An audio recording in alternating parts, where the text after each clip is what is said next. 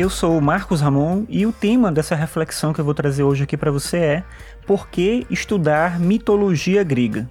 No contexto da filosofia especificamente, fica muito fácil trazer uma resposta para essa pergunta, porque a filosofia grega ela surge dentro desse embate com a mitologia.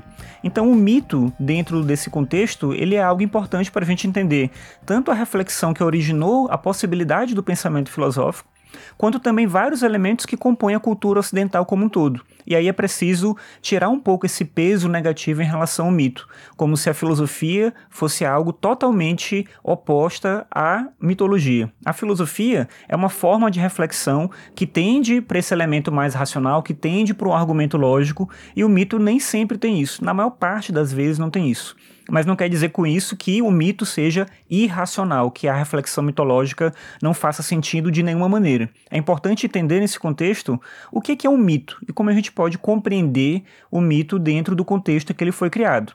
A gente costuma associar mito com mentira, mas é uma associação que eu acho que é um pouco exagerada, porque o mito ele traz uma reflexão para entender o que nós somos e de que maneira nós nos comportamos em relação ao mundo, em relação aos outros, inclusive. Então, o mito é uma narrativa que procura dar conta de algum elemento da realidade, ao mesmo tempo em que o mito tenta traduzir determinadas formas de compreender a realidade através da linguagem. Nesse ponto específico, que é a questão do mito com a linguagem cotidiana, é interessante perceber como vários elementos do nosso dia a dia têm a ver com a mitologia. Por exemplo, se a gente fala em cronômetro, cronologia, crônica, são todas palavras que têm a ver com o tempo e que derivam de Cronos, que é o deus do tempo. Se a gente fala em afrodisíaco, a gente está falando de Afrodite, a deusa do amor sexual e da beleza. Ela é a mesma Vênus na cultura romana. Daí que vem venerar, adorar a Vênus. Então, muitos elementos da nossa linguagem fazem parte já do mito. No contexto específico da mitologia grega, existe uma reflexão importante de se fazer em relação à origem do universo. Diferente de algumas culturas que trabalham com uma visão linear de tempo, onde existe um começo e existe um fim, a cultura grega trabalha com uma ideia de um tempo sempre presente e de um universo não criado por um deus específico. No caso da mitologia grega, no início é o caos, a desordem, e dessa desordem o universo se ordena, ele se torna cosmos, ele se torna organização.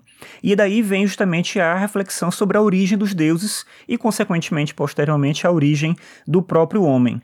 Nessa reflexão da origem dos deuses, a mitologia ela tenta de alguma maneira dar conta de como esses deuses se organizaram e organizaram o universo para depois explicar como que o ser humano foi criado. É claro que são respostas que nem sempre são satisfatórias do ponto de vista mesmo da lógica, elas fogem muito a um sentido claro das coisas, mas é uma tentativa, um exercício de explicar a realidade e explicar a própria condição humana. E é nesse sentido que o mito presta um serviço a toda a cultura e por isso deveríamos estudar o mito, na minha visão, é algo extremamente importante de se conhecer e de se entender.